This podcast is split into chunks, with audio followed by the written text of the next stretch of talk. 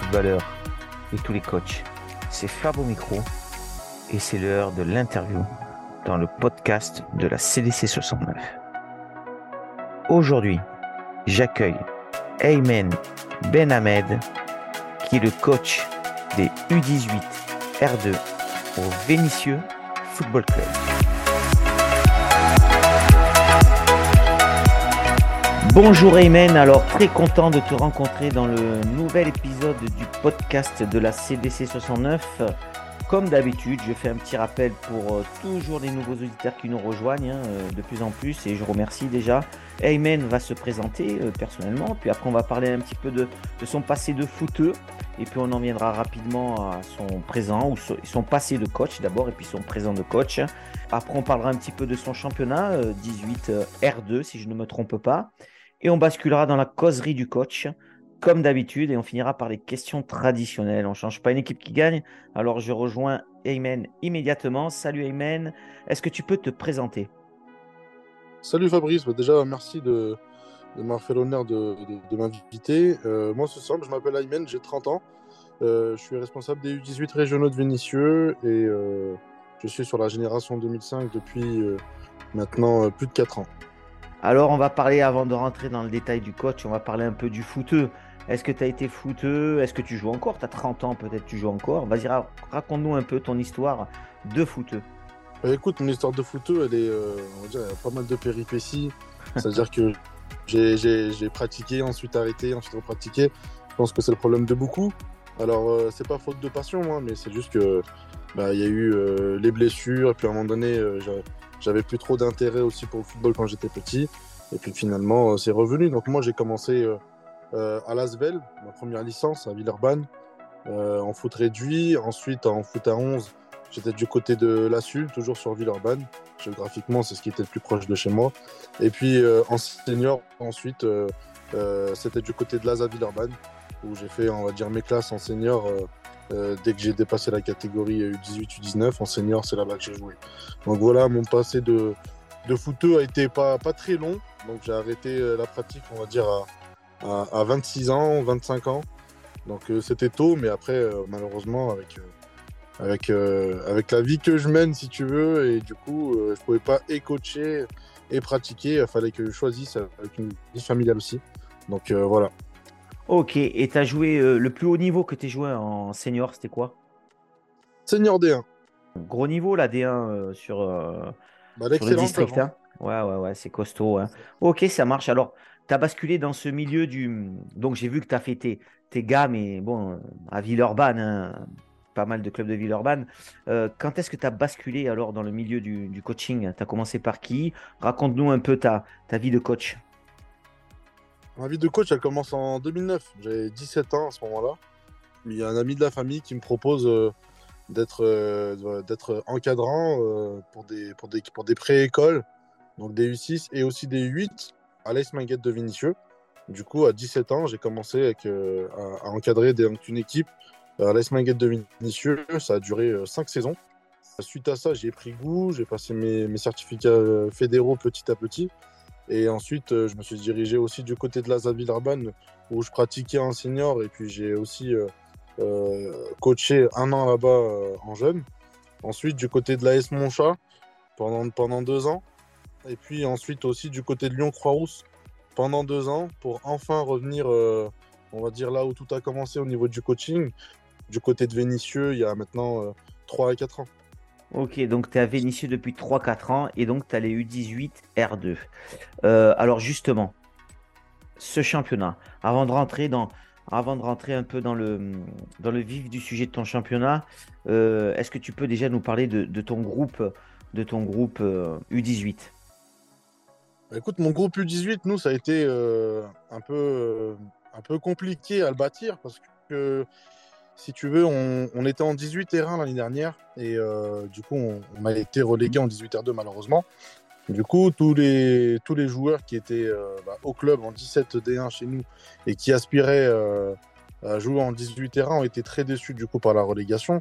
Du coup, certains, bah, pour, pour la plupart, on, sont partis donc jouer en 18 terrain dans les clubs de la région. Et, du coup, ce qui, ce qui nous porte préjudice, mais qui est, aussi bien, ça double tranchant, c'est que dans la région, il suffit de prendre sa voiture, de faire 10 minutes de voiture, on a un club en national. Euh, on prend 5 minutes à gauche, on a un club aussi euh, en 18 terrains, donc euh, c'est assez facile de trouver un club en 18 terrains. Donc il a fallu rebâtir en fait tout un effectif.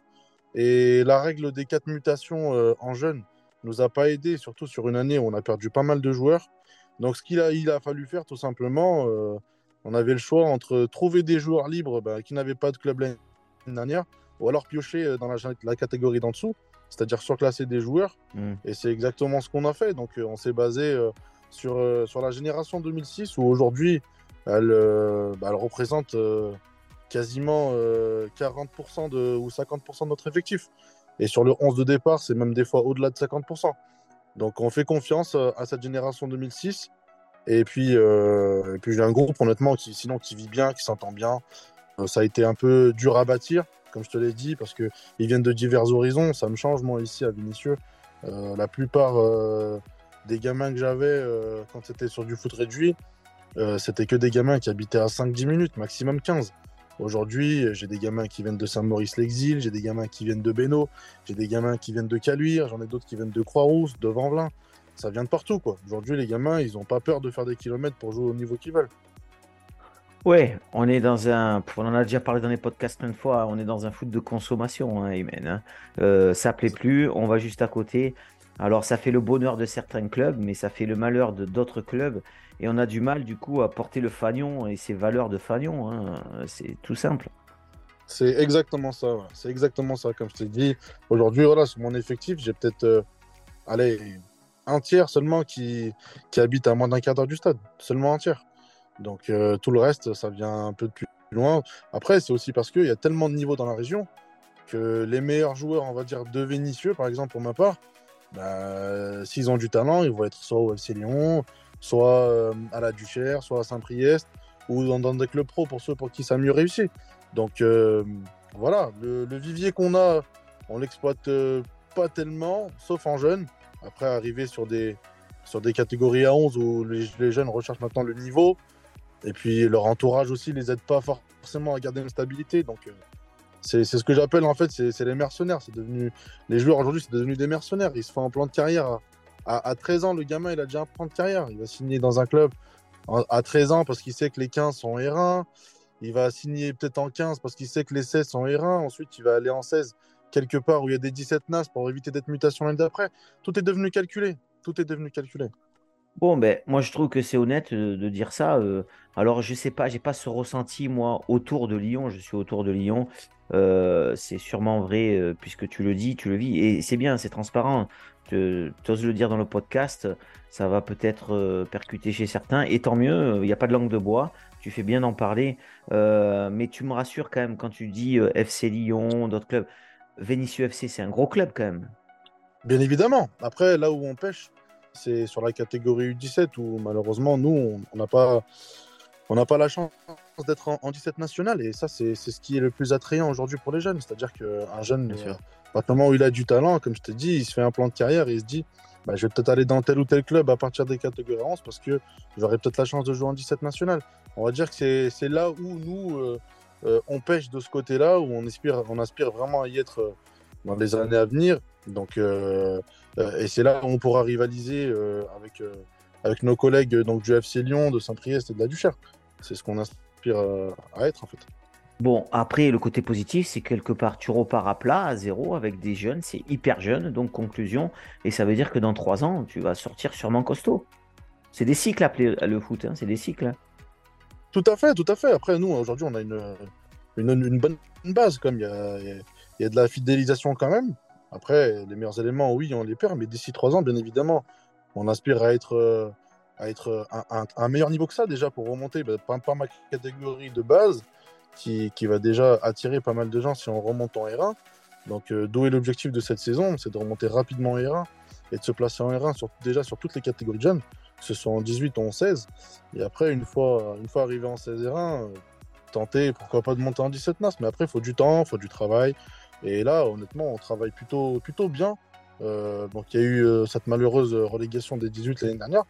Mais voilà, je pense qu'elle ne reflète pas le travail qu'on qu'on donne depuis quelques années et que ça finira par payer, bien évidemment.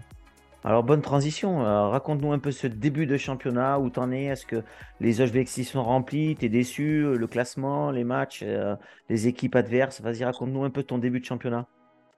Ben, on a un championnat qui est plutôt hétérogène, pour être honnête. Il y a, on va dire, il y a une poignée d'équipes qui sont euh, au-dessus des autres, voilà, pour l'instant, on en fait partie.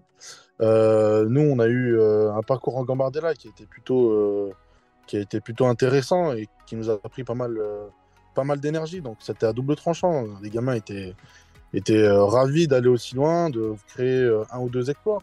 Mais derrière, ça nous a pris pas mal d'énergie et du coup, on a laissé filer des points en championnat face à d'autres équipes qui sont sorties peut-être un peu plus tôt et qui sont, on va dire, euh, peut-être un peu mieux bâties que nous. Parce que mine de rien, on a quand même pas mal de premières années, comme, comme je te disais. Et sur certains matchs, bah, ça se ressent un petit peu. Du coup, on a laissé filer quelques points. Euh, aujourd'hui, on est à, 8 points euh, de Rumilly Valière qui sont premiers de notre poule. Donc euh, c'est vrai que surtout, bah, même les, les, derniers résultats ne jouent pas en notre faveur. Mais, mais voilà, moi je ne perds pas espoir et je pars du principe qu'il reste quand même pas mal de matchs. On est sur une poule où on est, on est sur 26 journées au lieu de 22. Donc il nous reste encore deux matchs aller à faire plus 13 euh, matchs retour. Donc pour moi, il y a 45 points à prendre. tout est possible. Donc euh, moi, je reste euh, optimiste. Notre objectif, ça reste la montée. Il n'y a qu'une seule équipe qui va monter. Maintenant, on n'a plus notre destin entre nos mains. Il va falloir faire le boulot et espérer que, que les autres fassent des faux pas, tout simplement. Ok, ben j'espère que tes joueurs vont t'entendre, ton club, voilà, t'amènes l'attitude positive, tu as raison, il faut y croire. Tant que c'est dans la compta, c'est bon. Euh, tu as raison, moi je, fonctionne comme toi. Hein. Euh, très bien. Alors, qu'est-ce que tu vas essayer d'amener ou qu'est-ce que déjà tu donnes comme valeur à ton groupe pour se surpasser? Quelle valeur tu souhaites leur, véhiculer, toi? Déjà, les valeurs euh, qu'on leur véhicule, c'est les valeurs du club, déjà. Donc, comme la, la combativité, le respect, la rigueur, la passion et surtout l'amour du maillot. Donc, après, ça se ressent aujourd'hui, honnêtement. On, a, on a un staff aussi qui, qui est bien complémentaire et qui, leur apporte aussi euh, euh, cet amour du maillot-là. Euh, moi, voilà, j'attaque ma. Si on compte la fusion et les cinq années que j'ai passées avant, j'attaque peut-être la neuvième année que j'ai au club. Donc, l'amour du maillot, moi, et du club, bah, c'est sûr que je peux leur transmettre.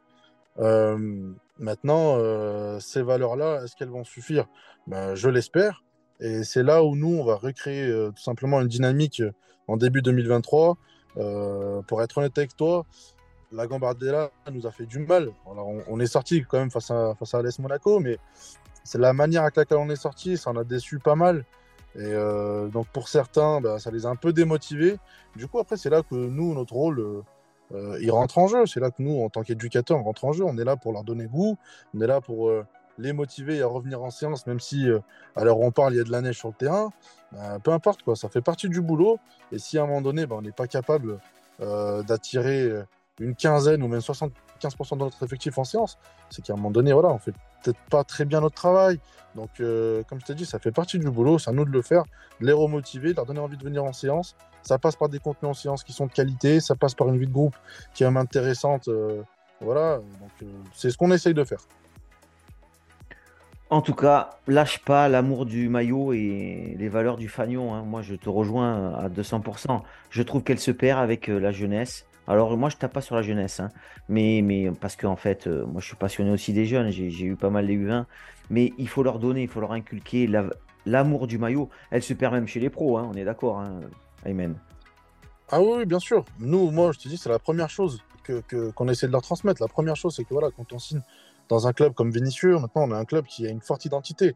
Voilà, euh, il y a certains clubs qui, quand on leur parle de Vinicius, et voilà, ils, savent ce que, ça véhicule comme image. Euh, de la combativité, du caractère et, tout donner pour le maillot. Aujourd'hui, mouiller le maillot, c'est le strict minimum. Donc euh, effectivement, l'amour du maillot, moi, c'est ce que j'essaie de transmettre. Et ça, voilà, ça fait partie de, la fidélisation qu'on essaie d'avoir au club. Les, joueurs, quand ils viennent, faut qu'ils prennent du plaisir, faut que, comme je t'ai dit, après, l'amour du maillot, c'est bien, mais ils cherchent aussi le niveau. Donc à un moment donné, en fidélisant, il faut, essayer d'atteindre les meilleurs niveaux régionaux et ensuite pourquoi pas nationaux pour qu'on puisse rivaliser avec des clubs qui ont, la, même taille que nous. est-ce que cet amour du maillot, justement, tu l'amènes jusqu'à la causerie? Alors, comment se passe ta causerie euh, d'avant-match Rentrons dans le vif du sujet. Comment tu la prépares Alors, je te pose en même temps la question est-ce que tu as un adjoint? Euh, Comment tu prépares cette causerie? Euh, Bien avant, dans la semaine, ou juste avant, tu recales un petit peu Tu vois les gars qui ne sont pas concernés une heure et demie avant le match, donc tu recales un peu ta causerie un peu plus dure. comment ça se passe? Est-ce que tu es dans l'aspect tactique, dans l'aspect émotionnel? Allez, raconte-moi un peu, c'est libre. Ta causerie d'avant-match, comment elle se passe? Elle se prépare et comment elle se passe? Bah, Elle se prépare, euh, pour moi, elle se prépare déjà en semaine dans ma tête. Hein. Donc, personnellement, moi, je sais que dans ma tête, j'ai déjà les, phrases que, que je sais qui vont impacter mes joueurs et aller susciter euh, ce regain d'énergie qu'ils vont avoir et cette motivation. Euh, déjà, on est un staff, donc on est trois, on a la chance d'être trois, on a la chance aussi d'avoir des, infrastructures qui nous permettent de, voilà, de, de, présenter la causerie dans de, dans de bonnes dans de bonnes conditions, un, paperboard, euh, donc euh, voilà, du, matériel de qualité. Euh, donc on a un staff de 3, on a un préparateur athlétique et puis on, est, deux éducateurs à, à, les, à les gérer. Donc sur la causerie, honnêtement, tout dépend le match. Pour être honnête avec toi, si ça va être un match face à face à face au dernier du championnat, il va falloir trouver d'autres leviers pour les motiver déjà, ils vont pas se battre pour jouer ce, match, ce match-là. Euh, par contre, si tu reçois le premier ou si tu reçois le deuxième, ou si c'est un match de Gambardella, honnêtement, la causerie, euh, ça va être juste un plus parce que juste le mot, par exemple, Gambardella ou euh, le classement va suffire à les, à les motiver. Donc, la causerie, bah, bien évidemment, que l'amour du maillot, moi, je le transmets. Je suis tellement on va dire que je suis tellement à fond dans mes matchs, je les vis à fond. Hein. Des, fois, le match n'a pas commencé, qu'il a déjà commencé dans ma tête, pour être honnête avec toi. Je suis un, un passionné, mais euh, voilà, on a la chance d'avoir des outils comme la caméra. Les matchs euh, qu'on a et qui sont filmés, euh, déjà, quand le match est filmé, je le revisionne deux, trois fois. La première fois, je regarde un, peu notre jeu sans ballon. La deuxième, notre jeu avec ballon. Et, des fois, quand c'est vraiment des matchs où il y, a beaucoup de contenu à travailler, bah, je regarde aussi l'adversaire, si on est amené à le rejouer. Donc, euh, on a les outils, on a ce qu'il faut. Donc, euh, moi, je suis un passionné la veille de match. Euh, des fois, je dors pas jusqu'à 2-3 heures du matin, pour être honnête, Fabrice. Je, voilà, je, me rejoue le match 36 fois dans ma tête. avec le groupe, on a, on a un groupe WhatsApp de, coaching. On s'envoie, on s'envoie trois compos différentes, quatre compos différentes. On échange énormément parce qu'aujourd'hui, on a des joueurs aussi qui sont polyvalents. On a cette chance-là. Et du coup, sur un match, et on sait qu'on a tellement des objectifs qui sont élevés que n'importe quel choix peut être décisif. Euh, même le week-end dernier, on a fait par exemple euh, du coaching qui n'a pas été bon et du coup ça a été décisif pour l'adversaire, tant mieux pour eux. Mais voilà, toute, décision est, importante et, dure à prendre. Donc euh, après, heureusement qu'on apprend de manière collégiale, c'est-à-dire qu'on même un staff de trois, on est trois personnes, dont un préparateur athlétique qui peut nous dire si tel ou tel joueur est en capacité de jouer 30 minutes ou de nous apporter plus en fin de match. Euh, donc ça, c'est vraiment c'est, c'est du confort. Donc voilà, après la causerie, bien évidemment, moi je suis un, je, suis un, je me considère comme étant même euh, un, coach à caractère et je transmets ça à mes joueurs. Donc euh, on leur met quand même une certaine pression. Maintenant, ceux qui ne sont pas capables de jouer avec cette pression, faut peut-être pas qu'ils signent dans des clubs à caractère comme ceux de Vénitieux ou d'autres dans la région. Donc chacun trouve chaussure à son pied, il y en a pour tous les goûts, il y a des centaines de clubs dans le Rhône. Mais pour jouer dans un club comme celui-là, il faut quand même avoir du caractère euh, et, mouiller le maillot. Quoi. Alors justement, ça tombe très bien que, que tu parles de ça. Euh, comment tu te définis hein? Alors j'entends que tu as du caractère et que, et puis on le sent dans tes propos, Aymen, tu, tu, le vis à fond quoi. Si tu pouvais rentrer sur le terrain avec eux, tu rentrerais, j'ai l'impression. Euh, mais comment tu te définis toi? Nerveux, calme, bienveillant Comment tu te vois coach toi de l'intérieur? Bah en fait, tu vois, c'est vraiment, c'est vraiment la caméra qui m'a, qui m'a, qui m'a aidé déjà à, travailler sur mon, mon côté non verbal parce que j'ai vu que je m'exprimais beaucoup sur le terrain. Euh, quand je dis je m'exprime, c'est avec les bras, je vis pleinement mon match. Euh, il y a des matchs où je ne veux pas énormément parler. Par contre, déjà, j'ai du mal à m'asseoir. Sur le banc, j'ai du mal à m'asseoir parce que je vis mon match à fond. Et euh, bah, des fois, tu sais, quand il y a un délégué et puis qui dit faut donner les consignes et puis s'asseoir derrière. Donc euh, c'est un petit peu plus dur. Mais bon, on essaie de, s'y faire, même si ça me, ça me démange un peu. J'ai des fourmis dans les pieds. Mais oui, euh, pour être un avec moi je le vis, le match. J'ai beaucoup de pression avant un match. Euh. Après, c'est une pression positive, c'est de l'adrénaline, tu vois, plus que de la pression négative. des fois, ça peut m'arriver parfois de transmettre aux joueurs de manière négative. Il y a certains qu'on chauffe un petit peu trop, du coup, d'ailleurs, il va y avoir un jaune. Et puis, du coup, j'essaie de travailler un petit peu sur ça, et c'est là où, mon binôme de cette année, Jérôme Hernandez, là où lui m'apporte beaucoup, parce qu'il m'apporte beaucoup de sérénité. c'est quelqu'un qui a pas mal d'expérience aussi. donc, j'apprends aussi de lui. Et il, m'aide un petit peu, on va dire, à me canaliser, mais à apporter de la sérénité. Pour moi, on apprend, on apprend de tout, de tout le monde et à tout âge, euh, même en tant que coach et joueur. Aujourd'hui, même un coach qui a moins d'expérience que nous, pour moi, on peut apprendre de lui certaines choses. Donc, euh, moi, je suis pas, je suis demandeur de ça. Donc, si je peux m'améliorer sur certaines choses, moi, je le ferai. Je sais que là où euh, je me suis amélioré cette saison, on va dire que c'est, c'est mon côté un peu, voilà, un peu, un peu, un peu sanguin où j'ai dû, voilà, avoir un peu plus de sérénité. Et d'ailleurs, sur les matchs, euh, ça, se ressent un peu parce que quand on est un peu trop, trop tendu, des fois, ça permet d'emballer des matchs et pas de la manière dans laquelle on voudrait. Donc, euh, donc voilà. La sagesse est en train de te rattraper, Ayman. Tu vas t'assagir avec l'âge. c'est exactement ça. Eh oui, eh oui. Hein. Eh oui, tout à fait. Comme ça. Après, après, après, je crois qu'on mène pas tous les combats, tous les coups francs, tous les pénalties, toutes les fautes. On, en vieillissant, on s'assagit et puis euh, voilà. Mais c'est normal. Mais bon, euh, déjà avec tout ce que tu nous as dit ce soir, les valeurs, le maillot, ta causerie, franchement déjà respect parce que je suis pas convaincu qu'à 30 ans j'avais autant de sang-froid et puis et puis autant de mots à, mettre sur le football. Et à la fin du match, euh, Aymen, victoire, défaite ou nul, toujours un petit mot ou tu les laisses euh, savourer ou être triste Non, pour être honnête, bah déjà c'est plus facile de trouver les mots euh, après une victoire, en sachant que, comme je t'ai dit, on est dans une saison à objectif.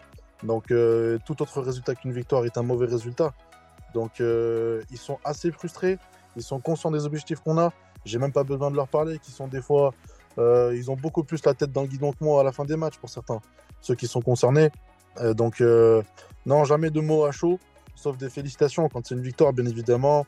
Petite guerre avec eux, euh, etc. Tout ça, tout va bien. Quand on gagne, tout va bien.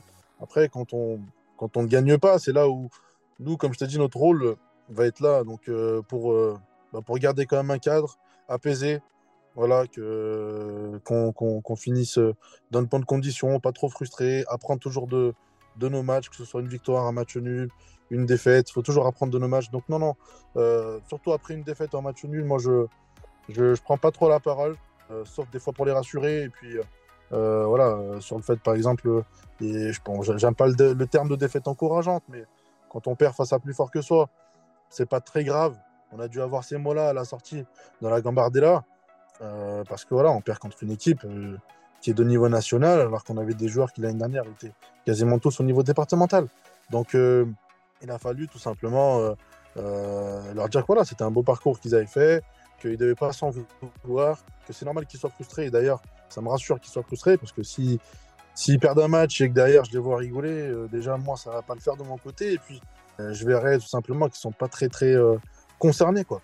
Donc non non, sur les fins de match, on essaie de pas trop réagir à chaud, toujours être fair play, serrer la main de l'adversaire, c'est très très très important. L'image du club est, très importante pour moi. Donc pour moi, partout où on va et qui qu'on reçoit, on doit garder une très très bonne image de notre club. Et eh ben si ton président t'entend ce soir, et je pense qu'il peut être fier, et même tes, collègues coach, euh, ils peuvent être fiers de toi par l'amour du maillot. Hein. Ce soir, tu le revendiques haut et fort. Et tant mieux, c'est bien. Moi, j'aime les mecs comme ça, là, qui aiment leur maillot et qui jouent pour leur couleur à fond. Bravo, Emen.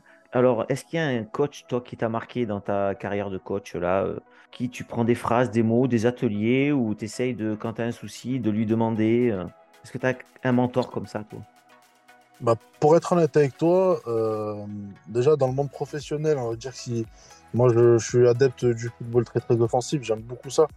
Euh, même si euh, voilà, aujourd'hui, si on regarde voilà, les, derniers champions, que ce soit en pro ou en amateur, les équipes championnes sont souvent meilleure défense et pas meilleure attaque. Mais je reste quand même adepte du football, on va dire, offensif, qui donne le plus de plaisir, où où tout le monde doit tenter, où tout le monde doit, doit être en mouvement. Donc euh, ça, c'est ce que j'aime. Après, donc ça se rapprocherait dans le monde pro bah, des techniciens un petit peu qui sortent, qui, qui sont un peu marginaux, comme, comme Marcelo Bielsa ou, ou d'autres. je pourrais t'en citer plusieurs. Mais dans le monde amateur, moi, celui qui m'a marqué bah, déjà en tant qu'ami, parce qu'il nous a rejoint cette saison avec les seniors Erin, et qui m'a aussi coaché quand j'étais en senior, c'est Monsieur Karim Bounouara. Pour moi, pour moi c'est quelqu'un qui, qui fait du très très très bon travail et qui même humainement est une très très bonne personne. Donc euh, pour moi, ça fait partie des coachs à notre niveau où nous, euh, jeunes, jeunes éducateurs, on devrait s'inspirer parce que pour avoir quelques réunions avec lui euh, en interne, bah, franchement, on a beaucoup à apprendre de lui. Il a une bonne expérience. Il est conscient de ce qu'il peut apporter aux, joueurs. Il a, voilà, c'est quelqu'un de qui vraiment on peut apprendre. Et bah, moi, j'ai la chance euh, bah, d'avoir été coaché par lui en, senior et j'ai aussi la chance de l'avoir aujourd'hui dans notre club. Donc, euh, bien évidemment que je suis très regardant sur, euh, sur bah, déjà ses discours, ses interviews, puis ses causeries, et puis aussi ses séances maintenant qu'on est à côté. Donc, ouais, je pense que ça fait partie des coachs. Après, je peux t'en citer plusieurs. Hein. Il M. Karim Mokadem aussi qui est passé, et qui est passé par notre club aussi et qui a réussi à, amener donc Lyon Duchère avec de très bons résultats. Et ensuite, maintenant, il est dans le monde professionnel. Donc, euh, après, je peux t'en citer plusieurs, hein, vraiment. Donc, euh, c'est limite, il faudrait que je m'excuse de ne pas, de pas citer les autres que j'aurais oubliés. Quoi. Mais je vois que tu portes bien l'amour du, du, maillot. Hein. Tu confirmes encore avec cette réponse. Hein. Chaque question, c'est l'amour du maillot. Euh, voilà, ben, tant mieux, il en faut. S'il y, avait, y avait plus de gars comme toi, le foot se porterait mieux, je te le dis. Je te le dis parce qu'en fait, mais oui, mais, mais c'est sincère parce que l'amour du maillot, je pense que c'est important et il se perd à tous les niveaux même jusqu'au niveau professionnel. Donc en fait, tu, tu, tu, tu prêches un convaincu et, et, tu portes la bonne, euh, la bonne parole. Alors si au foot maintenant, je te donne une baguette magique, Amen, et que en une coup de baguette magique, tu changes une chose et, et le football va mieux, tu changes quoi? Franchement, c'est dur de choisir une seule chose parce que déjà, j'en ai deux en tête. Ben, dis les euh, deux, dis les deux. Eh ben, je vais te dire les deux. La première, c'est sur le foot à 11. Euh, je vais pas être original, je vais te citer la même chose qu'a dit euh, euh, mon confrère Camille Aguet, c'est les trois arbitres à chaque match à 11. Voilà, c'est les trois arbitres parce que c'est un rôle qui est pas qui est pas qui est pas facile et j'ai pu en attester parce que j'ai arbitré quelques matchs amicaux dans le cadre de, mes formations et, franchement c'est pas facile quoi. Si on n'est pas imperméable à ce qui se passe autour, c'est vraiment dur. Euh, voilà, c'est dur d'être arbitre aujourd'hui et je comprends qu'il n'y en ait pas tellement non plus parce que on les met pas dans les meilleures conditions. Euh, déjà en termes de formation, il devrait, il devrait avoir peut-être plus de formation ou, ou, euh, ou, voilà, ou être mieux encadré. Parce qu'aujourd'hui, euh, il faudrait trois arbitres. Et si je veux être encore plus précis, il nous faudrait trois bons arbitres. après, voilà, on n'est pas parfait. Hein. Tu sais, nous, comme quand j'ai mes joueurs, quand j'ai mes joueurs qui réclament sur les arbitres, ben, je leur dis écoutez, vous avez raté combien de passes, vous avez raté combien de tirs, et puis vous avez loupé combien de déplacements? Donc euh, ils ont droit eux aussi de rater des choses. Voilà. Donc, euh, donc ça, pour le foot à 11 et pour le foot animation, je dirais que c'est le comportement des parents autour du terrain. Voilà. C'est limite des fois, si, si on avait un bouton mute, euh, on, aimerait les mettre sur mute, les parents autour du terrain. Et puis ça, ça, ça dessert. Ça dessert les jeunes. Voilà. Donc après, bien évidemment, il y a des parents qui sont impliqués dans la vie associative des clubs. Tout ça. Et franchement, les clubs ne seraient rien sans eux. Mais il y a aussi d'autres parents où voilà, c'est un peu compliqué sur le terrain. Ils vivent le match à fond, un peu trop des fois. Ils, coachent à la place des éducateurs, c'est compliqué. Donc voilà, si je devais changer deux choses, ce serait ces deux choses-là. Pour moi. Et, eh ben, très bien. Bon, c'est vrai que ça rejoint pas mal de coachs, mais tant mieux quelque part parce que c'est un constat général. Et pour, et pour euh, appuyer tes propos, c'est pas parce qu'on est bénévole dans une association qu'on a tous les droits. Hein. Euh, c'est pas parce qu'un bénévole, un bénévole, c'est un bénévole, on le remercie pour son bénévolat, ça lui donne pas de droit de devenir coach à la place du coach.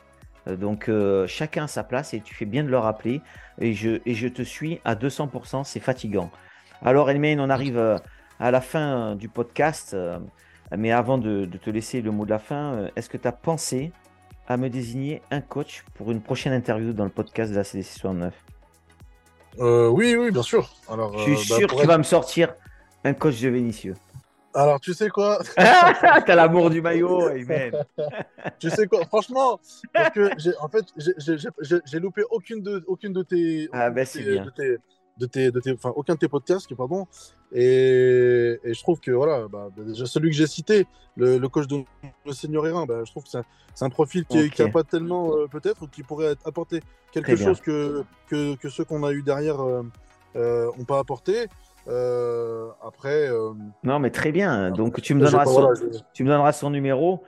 Et... Sans faute. Très bien. Très... Et lui, jouera le jeu euh, je pense qu'il jouera le jeu. S'il ne le joue pas, ben, je m'excuse d'avance. Mais je pense qu'il le jouera. Un, ah, tu vas le préchauffer. Non, tu vas le préchauffer. Exactement. Exactement. Ok, ça marche. Ouais. Ok, super. Bon, ben, Imen, ça y est, on est déjà à la fin. Le temps est passé euh, rapidement. Euh, J'ai pas vu le temps passer, comme d'hab. Euh, moi, c'était un plaisir de te rencontrer. Je vois que tu es plein d'énergie, de belles valeurs, de bonnes choses, de cet amour du maillot. Franchement, je pense que les auditeurs se sont éclatés à écouter le, euh, ton interview et ça c'est génial. C'est un, une plus-value pour la CDC 69 et je t'en remercie. Je te laisse donc le mot de la fin. Il est à toi. Tu dis ce que tu veux sur ton club, bien évidemment. Ça, je l'ai bien compris que tu vas en toucher un mot. Sur tes proches, ta famille, ton groupe. Le mot de la fin, il est pour toi et c'est maintenant Amen. C'est gentil, merci Fabrice. Euh, bah, écoute, le mot de la fin, c'est assez simple. Je dirais à tous ceux qui, qui sont passionnés bah, de venir de se rapprocher des clubs amateurs, voilà, de venir nous apporter euh, euh, tout ce qu'ils peuvent nous apporter, même le peu d'expérience qu'ils ont. Je suis sûr qu'ils peuvent apporter à n'importe quel enfant si, on est bien encadré. Tous ceux qui ont encore la flamme, tous ceux qui ont encore la passion de transmettre cette passion du foot là parce qu'on en manque, bah, qui viennent la transmettre sur les terrains dans un club amateur, à, sur, sur n'importe quelle fonction qui existe. Voilà, tout simplement.